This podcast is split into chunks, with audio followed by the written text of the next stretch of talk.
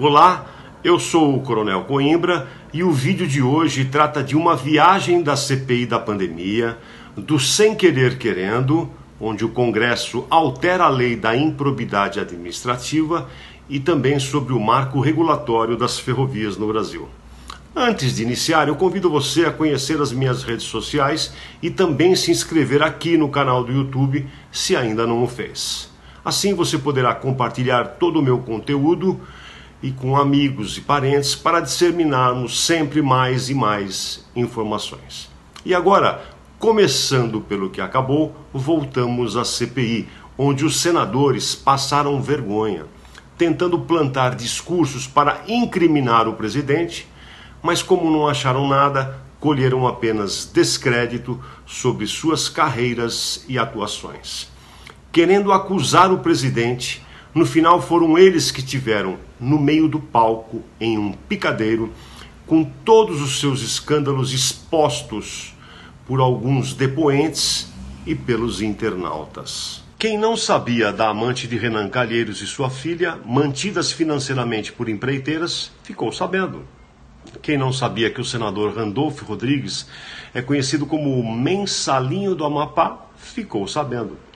E quem desconhecia que o senador Omar Aziz e sua família participaram de esquemas de propinas na área da saúde, também agora sabem. Essas foram as verdades que vieram à tona nacionalmente durante a CPI. Claro que tiveram tantos outros escândalos envolvendo estes senadores que exigiam ser tratados por Vossa Excelência mas este pronome de tratamento perdeu seu conteúdo, seu significado, pois eles não passam de sugadores do poder. Não bastasse tudo isso, agora querem planejar uma viagem. A ideia é levarem tal relatório final para entidades internacionais. Querem antecipar as férias? Discutem como destino a sede interamericana dos direitos humanos em Genebra, o Tribunal de Haia e também ONU. Mas, diante deste criterioso roteiro, pergunto: como ficam os seus respectivos processos a que respondem? Que moral investigados por corrupção eles têm? Perguntaram aos brasileiros se querem interferência internacional em nosso país? Estes funcionários públicos do povo brasileiro não confiam em seu sistema jurídico ou já sabem que suas considerações não terão respaldo?